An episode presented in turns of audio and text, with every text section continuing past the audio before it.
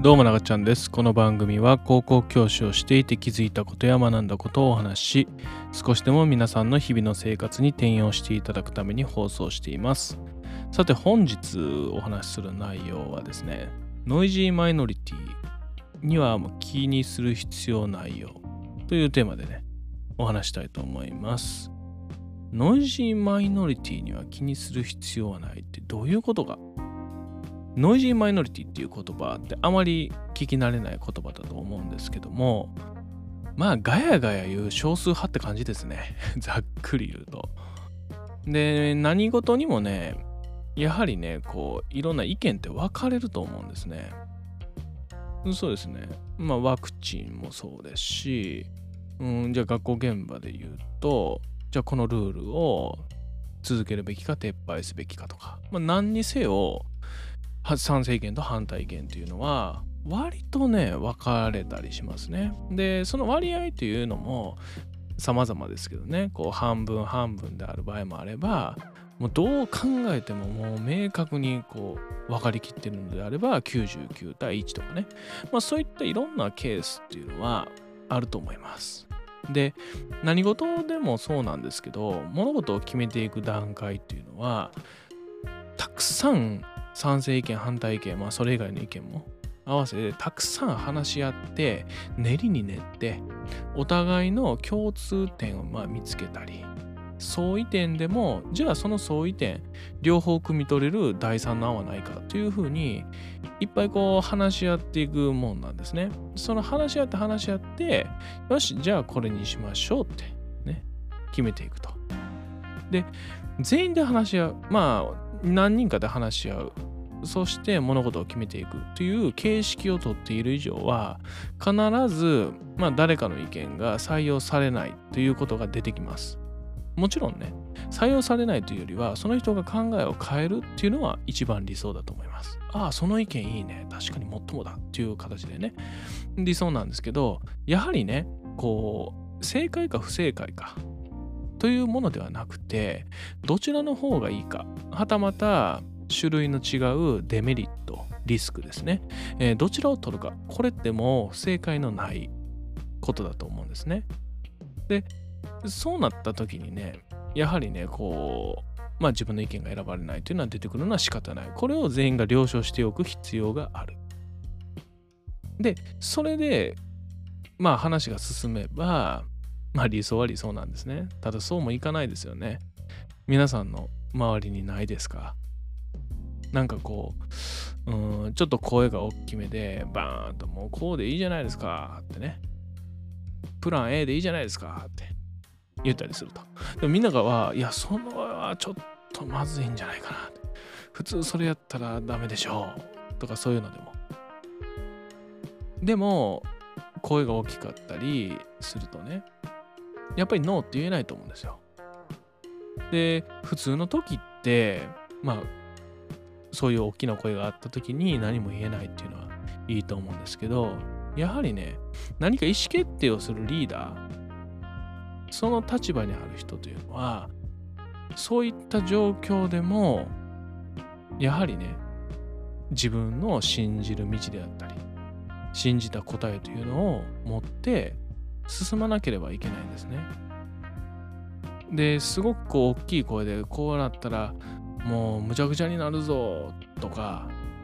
まあそういうことを言われたとしてもそれがどんなに大きな声ですごくこう一般論的な感じで聞こえたとしても所詮はノイジーマイノリティなんですよ。そこなんですね。でも声が大きかったりするとどうしても本当にそうなるんじゃないかってね。そうやって心配にもなったりするんですね。でも自分の答えを信じるっていうのはとても大事なんですね。でそのためにたくさん意見を聞く。まずはねたくさん意見を聞いて情報も集める。真実、事実ですね。まあそれをも集める。でその上でたくさん自分の中で考えて考えて決定していく。で正解のわからないものなんてやってみないとわからないんですね。どうなるかなんて。で、そのノイジーマイノリティの方というのは、なぜじゃあそこまでこう大きい声を出すかというと私の見解としてはこう目的を達成するであったりね全員の力をまあ合わせて何かこう解決したいというのが一番ね上のゴールじゃないんですね。じゃあ何なのか。そのノイジーマイノリティの方は大体僕が見てる感じの雰囲気で言うとね自分の価値観に合わなかったらとりあえず大きい声出して否定をするんですね。でこれって実はめちゃくちゃコストが低いことで自分が言ったことで意見が変わったらそれでいいですし仮にねこうノイジーマイノリティがバーって言ったことに対してまあそれが意見として受け入れられなかったらじゃあどうなるかというとずっとそれってね失敗しろ失敗しろって思っちゃうんですねで失敗しろ失敗しろって思っちゃって失敗いざしたらほーら言ったじゃないかっていう心理になってしまうんですねでこれってどこまで行っても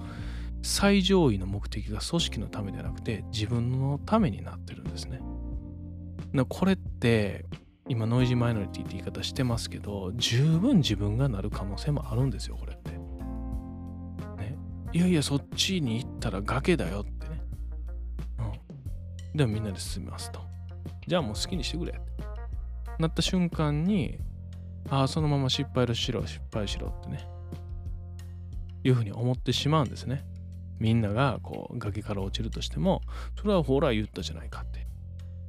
でもそもそもね自分が強く意見を言うっていうのは何のためかというとその組織がいい方向に進むためのはずなんですよ。ね。はずなんですね。だけどそれがすり替わってしまう。そういうノイジーマイノリティの、まあ、心理としてはやっぱりこう自分の意見が正しいということをみんなに分かってほしい。であったり、まあ、自分のこう明晰さというものをまあ人にこう知られたい、ね、鋭い意見言いましたよ。っていう風な形でね。っていうのが目的だったりするんでひょっとするとその全体での話し合いの目的とその人の意見の目的というのが一致しない可能性というのがすごくあったりするのでなのでね、まあ、リーダーで意見を聞く際にまあ、そういったこうガーッと大きな声での意見っていうのがあったとしても意見のエッセンスは吸収するけどそれ以外の部分はほっといても大丈夫ですよって。なのでもう気にせずね、まあ、あなたの信じる道を進んでくださいと、まあ、そういうお話でしたこのラジオではですね教育に関する内容や私自身の知的好奇心が刺激された話を放送しておりますお便りもお待ちしておりますので概要欄の方をご覧くださいコメントなどいただけると嬉しいです。それではまた。